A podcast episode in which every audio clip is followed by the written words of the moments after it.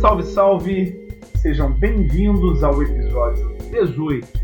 Espero que estejam todos bem, passando por esse momento de dificuldades com alguma tranquilidade. Eu sou Leonardo Shermonte Sá. Eu sou a Karine Aragão e esse é o Nadando na Modernidade Líquida Podcast, o seu mergulho semanal em diálogo e complexificação do cotidiano. Antes dos assuntos do dia, gostaria de falar com os nossos ouvintes. Nós atravessamos alguns problemas técnicos com programas que foram para o ar e depois foram substituídos por uma versão que estava melhor editada e com um som melhor. As dificuldades de trabalhar pela internet acabam trazendo esses problemas e nós estamos aqui tentando fazer o programa com a maior qualidade possível. Gente, vocês realmente não fazem ideia das nossas dificuldades imprevistas de gravar remotamente. Daqui a pouco eu vou fazer uma proposta, Leonardo Sherman Sá, a gente montar os bastidores do podcast na quarentena. Mas vamos lá. Hoje nós falaremos acerca da nossa responsabilidade diante da observação do preconceito que se encontra na sociedade e em nós mesmos, e sobre os processos de naturalização e de desconstrução quando o identificamos. Vamos mergulhar? Vamos!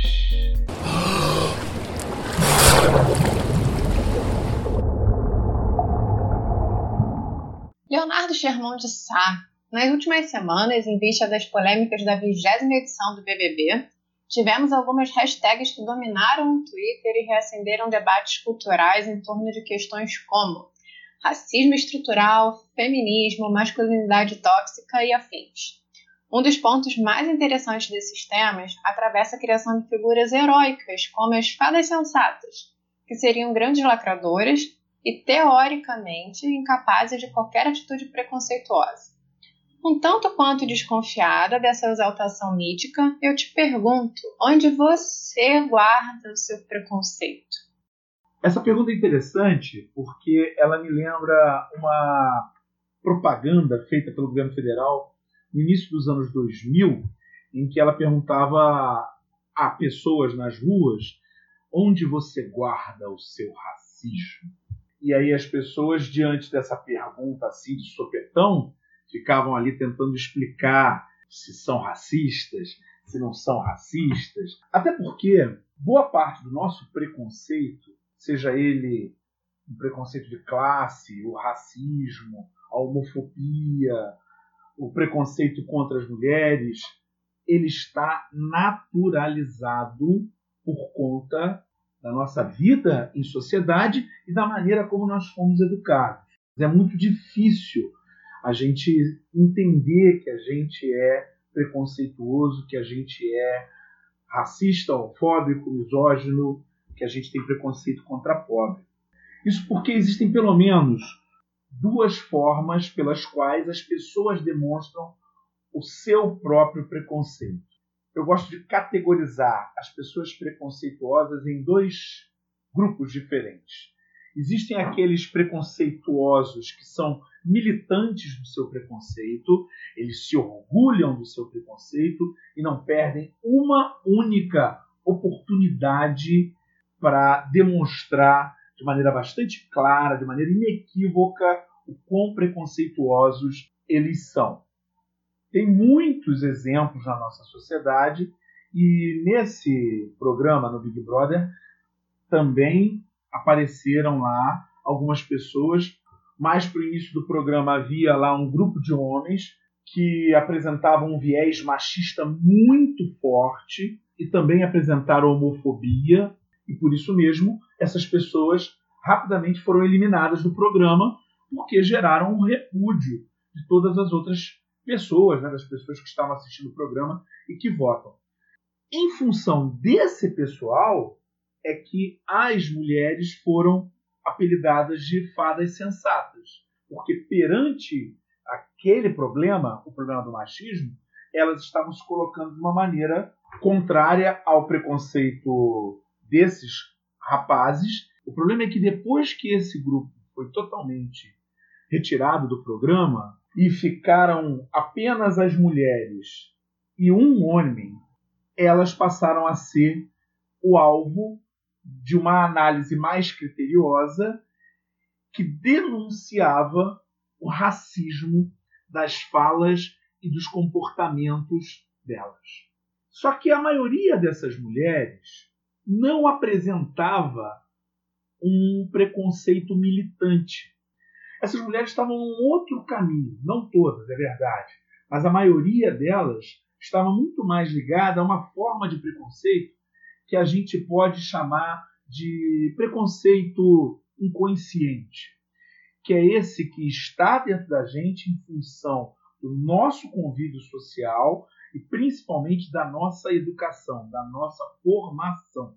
Formados numa sociedade racista, é muito difícil nós não carregarmos em nós o racismo. Formados na homofobia, na misoginia e no preconceito de classe, é muito difícil que a nossa fala, os nossos procedimentos, a nossa maneira de agir não carreguem nisso. Mas também não é o caso da gente retirar totalmente a responsabilidade de quem está influenciado pelo preconceito estrutural e não faz nada. É óbvio. Se a pessoa tem aquele viés inconsciente racista, alguém em algum momento vai falar isso para ela. Se a pessoa está vendo um filme, está observando uma novela, está observando o discurso público, o debate público, e que nos últimos anos tem sido cada vez mais forte, sobre todos esses preconceitos e não faz nada, ela tem algum nível de responsabilidade na manutenção desse preconceito em si mesmo. Não dá para a gente relaxar e achar que o preconceito está na sociedade e eu, coitadinho de mim, não tenho nada a fazer com relação a isso. Muito pelo contrário. Então, dito isso tudo, eu posso afirmar claramente que sim, o meu preconceito está em mim, está guardado, infelizmente, e eu luto todos os dias contra ele. Todos os dias. E tenho certeza também que vou lutar contra os meus preconceitos até o final dos meus dias. E eu pergunto a você, Karine, onde você guarda o seu preconceito? Claro que, como uma boa linguista, eu preciso começar a responder essa pergunta pensando na etimologia dessas duas palavras. Primeiramente, da palavra preconceito, que tem o tina e significa conceber sem ponderação. E também da palavra guardar, que também tem origem latina e significa pôr em guarda, né? preservar. Juntando esses dois termos, a gente pode perceber que essa preservação de conceitos sem ponderação atravessa momentos sociais diferentes. Para fazer um recorte temporal mais sincrônico, mais objetivo, a gente pode dizer que na década de 90 existia um preconceito não percebido por muitos, por ser naturalizado, que foi uma palavra que você tanto usou e, e ela é super coerente, né? Um preconceito naturalizado no discurso, naquela vibe de brincadeira. Vide o programa dos Trapalhões, que é um clássico para explicar o que é racismo estrutural. Já no começo dos anos 2000, a gente presenciou a ascendência dos estudos linguísticos, dos estudos culturais, que nos levaram a questionar aquelas frases como mulher é piloto de fogão, ou mulher não faz isso, né? ou até aquele é mulher, mas é inteligente com essa conjunção adversativa aí. Então, o que aconteceu foi que muitos começaram a fechar as suas gavetas, digamos assim, do preconceito, e a educar os mais novos para serem polidos, para entenderem que não podiam andar com as suas gavetas preconceituosas expostas por aí. O que eu acredito já foi um caminho inicial, porque, logicamente, essa postura começou a questionar o status quo que validava a estigmatização do outro pública. Então, se você não pode ter essa fala em coletivo no público, é porque provavelmente há algum problema nela. Então, para mim, realmente foi o início de um pensamento. E passado alguns anos, nós chegamos à, à contemporaneidade, que infelizmente, com muita dor no coração, eu falo isso, anuncia um retrocesso e tem desenvolvido uma certa visão de que é corajoso exibir no Twitter, e eu vou falar de Twitter porque eu sempre digo que Twitter é um estudo antropológico, né? Exibir no Twitter essas gavetas de preconceito que por tanto tempo ficaram fechadas. Daí a gente tem essa denominada cultura do cancelamento, cultura da lacração, que revela a nossa incapacidade de dialogar, né? que se esconde sob o signo daquela ideia de eu só estou sendo sincero. Eu confesso que quando alguém me diz eu lacrei, eu abaixo a cabeça e penso em 20 mantras para poder manter a minha paz. Mas essa postura radical de abertura violenta de gavetas, falando aqui no Twitter, resultou no movimento também que eu vejo radical do outro lado, que foi o trancamento desse preconceito de tal modo como se ele não estivesse ali. Então, dos dois lados de uma polarização racional, a gente tem quem grite seu preconceito e quem se considere completamente impossibilitado de ter qualquer tipo de atitude preconceituosa, né? São dois lados, quem grita e quem esconde. Como se essa pessoa que escondesse se autodenominasse uma figura meio santificada e que nunca erra, né? Que é, é uma frase que a gente associa às, às fadas sensatas.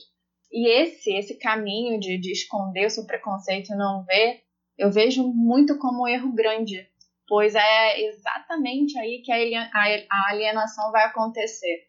Quando a gente coloca uma venda nos próprios olhos e acaba simplificando a realidade, interpretando a vida como se a gente tivesse um filme totalmente mal escrito, né? que só tem personagens lineares que são sempre vilões ou sempre mocinhos. A realidade é muito mais complexa do que isso. Né? A realidade precisa levar em consideração que nós temos, na verdade, realidades e que as nossas próprias bolhas sociais são a gaveta master onde nós guardamos os nossos preconceitos, né? Seja eu, seja você e sejam os nossos ouvintes. Porque elas nos fazem legitimar esses preconceitos que ganham uma ótica de, de normalidade dentro dessa bolha já que você é preconceituoso em relação a quem está fora dela, como se isso fosse algo não tão ruim assim. E dentro dessa lógica, a não aceitação de que nós somos limitados pelo nosso campo de visão nos faz ter a ilusão de que nós temos o poder de considerar todos os contextos possíveis e de declarar, por exemplo, um feminismo generalizado, como se a única forma possível de feminismo fosse a minha, quando eu considero como feministas mulheres que agem como eu ajo, mulheres que estão dentro da minha bolha, e que tudo fora disso não abarcaria a consciência da sororidade, que foi uma palavra muito usada no BBB, né? Daí surge um questionamento, né? A sororidade é apenas para as iguais? Apenas para quem obedece ao padrão da sua bolha social? É aí que está o principal elemento que faz com que a terceira onda do feminismo apresente o feminismo negro como um dos principais elementos, porque se percebeu que havia uma luta feminista, mas que não levava em consideração as questões específicas de ser uma mulher negra na sociedade, sobretudo numa sociedade racista como a nossa. E isso apareceu no programa quando uma das participantes, que é a única mulher negra do programa, pelo que eu sei, não conseguiu em momento nenhum uma aceitação total do grupo das mulheres que estavam inicialmente lutando pelo feminismo e contra os é, homens machistas que estavam no programa. Sendo assim, esses preconceitos muitas vezes podem gerar grupos que se excluem, como você está falando, Karine. E o debate que tem sido feito agora é o debate da interseccionalidade. Ou seja, a luta das pessoas e dos grupos acaba sendo permeada por múltiplas lutas contra múltiplos preconceitos a um só tempo. Então, é justamente trazendo tudo isso que você colocou para a minha realidade que eu tento pensar muito assim, por exemplo, eu vejo que o empoderamento intelectual e financeiro são fortes pontos de feminismo para mim. Eu realmente defendo a ideia de que uma mulher é mais autônoma quando ela se emancipa intelectual e financeiramente. Mas isso não pode significar que eu olhe para uma mulher que não vê a sua emancipação intelectual como objetivo e diga assim: você não pode fazer parte desse grupo feminista aqui porque a sua realidade não é a de uma mulher feminista. É, isso seria me fechar na minha bolha, mulheres que priorizam a carreira acadêmica e estabelecer uma atitude completamente preconceituosa diante de mulheres que podem ser feministas e não priorizarem a sua carreira acadêmica. Isso para fazer uma referência altamente superficial, mas que eu acho que funciona assim, para um panorama expositivo aqui. É, eu sei que esse exemplo pode parecer meio brutal a princípio, mas ele é mais comum do que a gente imagina, justamente porque ele é naturalizado dentro de uma gaveta. É o que acontece quando um grupo de mulheres que pertencem a uma dada e considerada hegemonia passa a ser um ícone de um modelo de vida livre de preconceitos, embora, ao mesmo tempo, ignore e menospreze o uso simbólico e cultural do pente que o babu usa no cabelo, porque essa é uma atitude que está completamente fora da bolha delas. E aí eu fico pensando, será que elas realmente não guardam preconceitos? Será que alguém pode se declarar totalmente livre de, de preconceitos? Enfim, a pergunta que fica com tudo isso é: e agora, José? E agora, José? Leonardo Sherman, depois desse debate complexo, que a gente falou bastante sobre preconceito, eu te pergunto: identificando o nosso preconceito, o que, que a gente faz com ele? Desconstrói. Desconstrói. Essa é a ação. Para todo mundo que vai fazer um curso da área de ciências humanas e de outras áreas também, tem esse traço da desconstrução. A gente chega à universidade e começa a estudar os temas e as ideias e começa a perceber que as nossas ideias pré-concebidas estão sendo pressionadas por aquilo que a gente está estudando na universidade. Isso é muito comum e acontece com praticamente todo mundo que vai para um curso desses. E por que nesses e não nos outros? Porque nesses cursos é que se estuda o pensamento. E o pensamento de quem estuda está o tempo todo sendo desafiado pelos pensadores e pensamentos de toda a história. E o que acaba acontecendo é esse processo de desconstrução aquilo que era natural, aquilo que foi naturalizado ao longo da nossa vida, ao longo da nossa educação, ao longo do nosso convívio social, ele vai dando espaço, vai deixando lugar, vai sendo deixado de lado e no lugar entra a consciência crítica. A ideia de que aquelas ideias preconcebidas, elas só são isso mesmo, ideias preconcebidas e é uma maravilha perceber o mundo um pouco mais largo, mais profundo, com maiores possibilidades, com um número maior. Depois do processo de desconstrução, a gente acaba percebendo uma variedade maior no mundo, um mundo muito mais vasto e colorido. O problema é que o processo de desconstrução ele é muito dolorido e leva a vida toda. Mas ele começa sempre da mesma maneira, com uma pergunta. E eu já fiz essa pergunta para mim mesmo muitas vezes e já vi essa pergunta sendo feita por estudantes nas minhas aulas ou por colegas e amigos em conversas muitas vezes. Diante de uma nova ideia, diante de uma nova noção, a pessoa se pergunta: mas eu sou preconceituoso? Será que eu sou preconceituoso? Então deixa eu te ajudar, viu? Você que está ouvindo aí, se você está perguntando se você é preconceituoso, é porque você é preconceituoso. É claro que também pessoas que são preconceituosas, militantes, não vão se achar preconceituosos. Mas isso é uma outra coisa. A gente não está falando desse tipo de pessoa. A gente está falando daquele preconceito inconsciente, a pessoa que tem em si uma visão crítica e que está procurando de boa fé acabar com o preconceito. Se você está pensando, A pessoa está pensando: será que isso é preconceito meu? É bem provável que seja.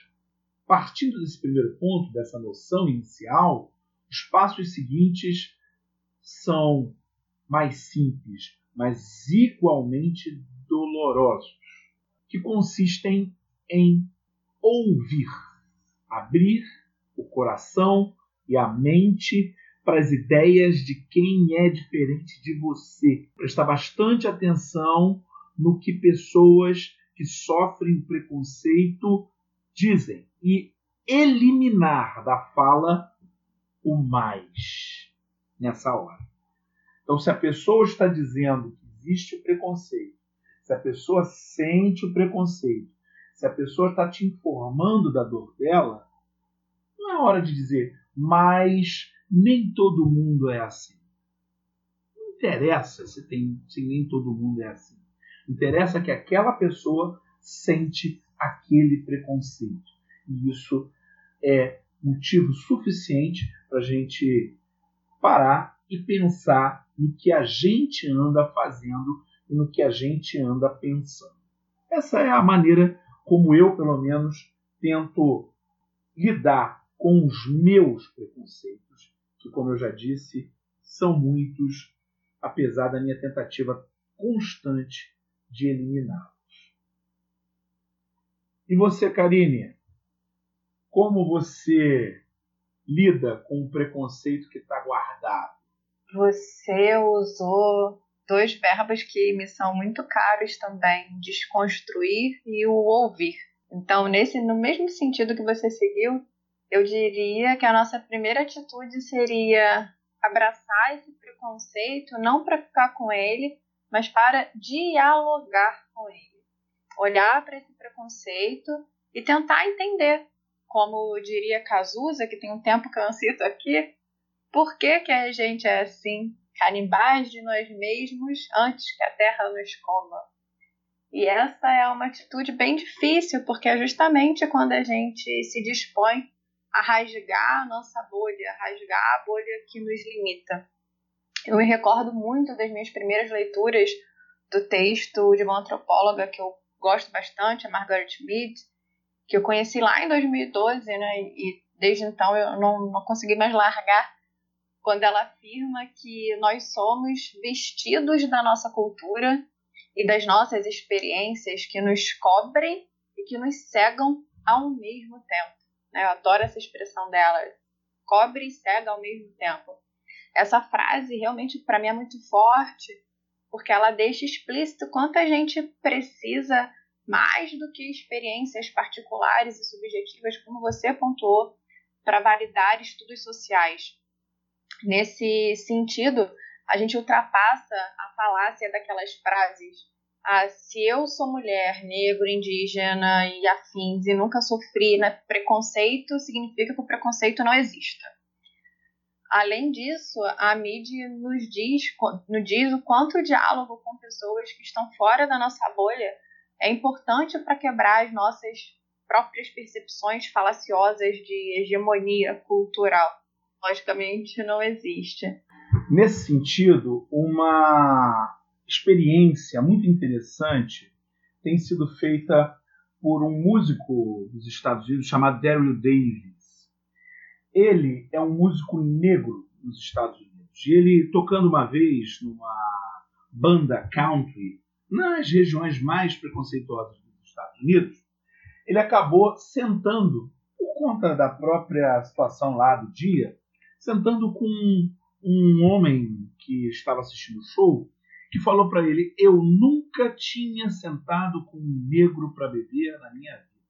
E a partir daí ele teve um insight de que era necessário fazer esse intercâmbio, ultrapassar essa barreira. Ele conseguiu levar isso à excelência e passou a ser uma pessoa que se especializou na sua vida em converter membros da Ku Klux Klan. Ele encontra essas pessoas, se coloca numa posição de diálogo com as pessoas que são da Ku Klux Klan e consegue, muitas vezes ele já conseguiu fazer isso com 200 pessoas, consegue muitas vezes fazer com que esses membros da Ku Klux Klan pensem diferentemente sobre a vida, sobre o mundo e saiam da organização. E por isso mesmo ele tem uma coleção grande de itens desse grupo de ódio racial dos Estados Unidos. Nossa, essa história é, é, é, realmente incrível quando você vê uma pessoa com uma capacidade tão latente e grandiosa de rasgar a sua bolha. É, eu confesso que na semana passada eu fiz algo que foi ínfimo em relação ao que ele faz, mas que eu considero que foi um, um revisitar dos meus próprios conceitos ou preconceitos. Foi uma tentativa de quebra dessa hegemonia.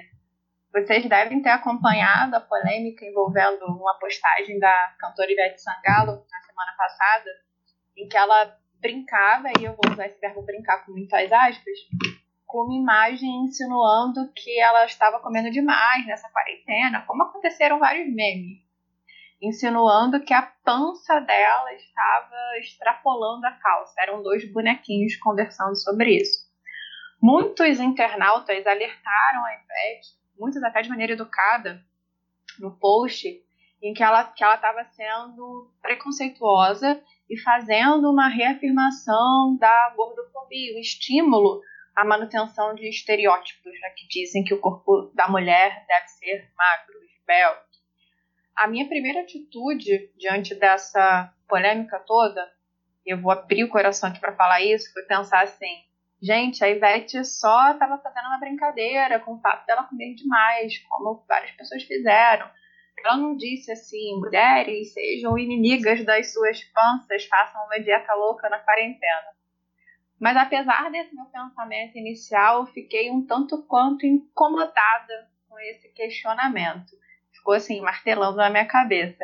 Eu dividi aqui com o Léo numa conversa semana passada e dividi com algumas amigas também, amigas no geral, e com algumas amigas que estão à frente dessa pauta, né, da questão da gordofobia, em alguns movimentos.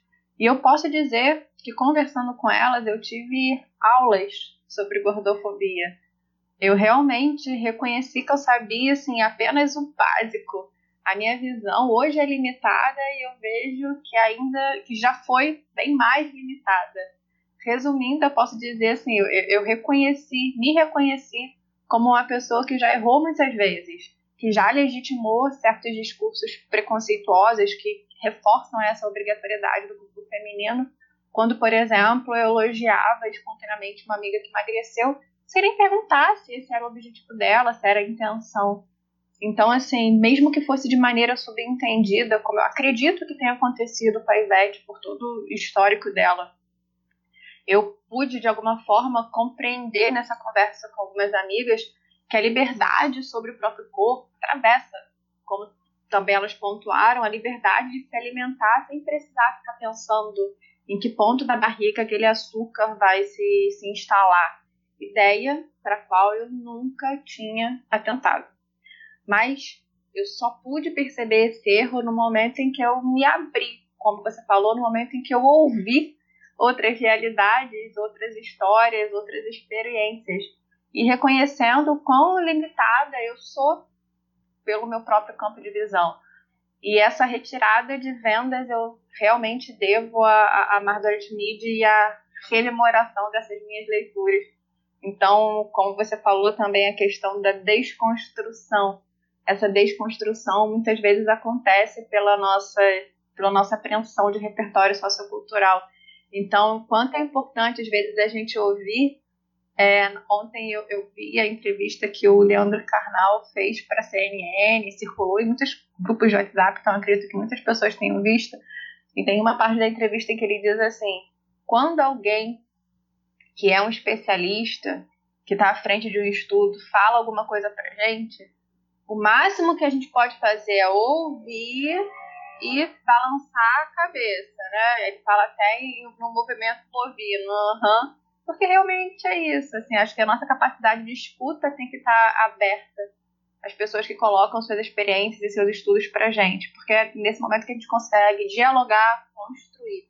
E Dito isso, vamos para as nossas mensagens na garrafa.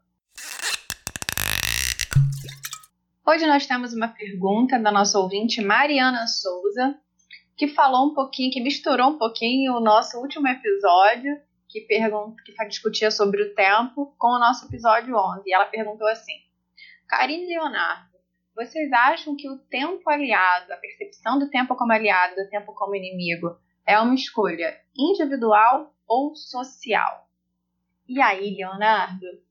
A gente tem um conjunto grande de coisas que a gente escolhe. A gente gosta de pensar que a gente não escolheu, mas que a gente escolheu. É claro que dependendo da situação econômica que a gente esteja, algumas coisas é, deixam essas escolhas muito difíceis. Mas ela sempre existe, ainda que seja no limite. Pode não ser uma escolha fácil. Sendo assim, eu fico mais pro lado de ser uma escolha individual. Ainda que eu reconheça que existem escolhas muito difíceis. Eu vou escolher morar na rua ou trabalhar num lugar ruim para ter um dinheiro para pagar o aluguel. Se eu tiver a oportunidade de trabalhar num lugar muito difícil para pagar o aluguel, eu vou preferir pagar o aluguel a morar na rua, porque a escolha é muito ruim. Ainda assim, no mais das vezes, a gente sempre tem uma opção. Às vezes essa opção não é muito boa, às vezes ela é bem ruim, mas a gente sempre tem uma opção. Eu sempre penso que a gente vive uma misturinha entre individual e social. Então eu acho que eu vejo que a nossa interpretação do tempo como inimigo ou como aliado passa muito por aí às vezes, como você falou, a gente é, é, é, tem escolhas que são difíceis e a gente fala muito do campo do trabalho, vezes tem situações que são precárias porque você precisa pagar o aluguel. É, isso passa por uma questão social, uma questão mais aberta de precarização do trabalho e tudo mais. No entanto, tem um, dado aí individual que é a realidade dada.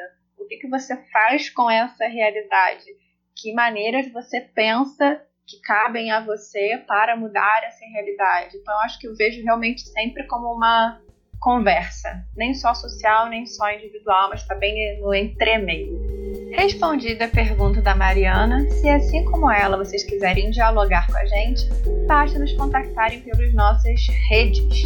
Karine Aragão Escritora, Leonardo Sherman, pelo nosso Instagram aqui do Nadando na Modernidade Líquida Podcast, que é NML Podcast, pelo Twitter na Líquida ou pelo Facebook ou YouTube Nadando na Modernidade Líquida. Então valeu galera, achatem a curva, até semana que vem. Tchau gente, um beijo enorme para vocês, até semana que vem.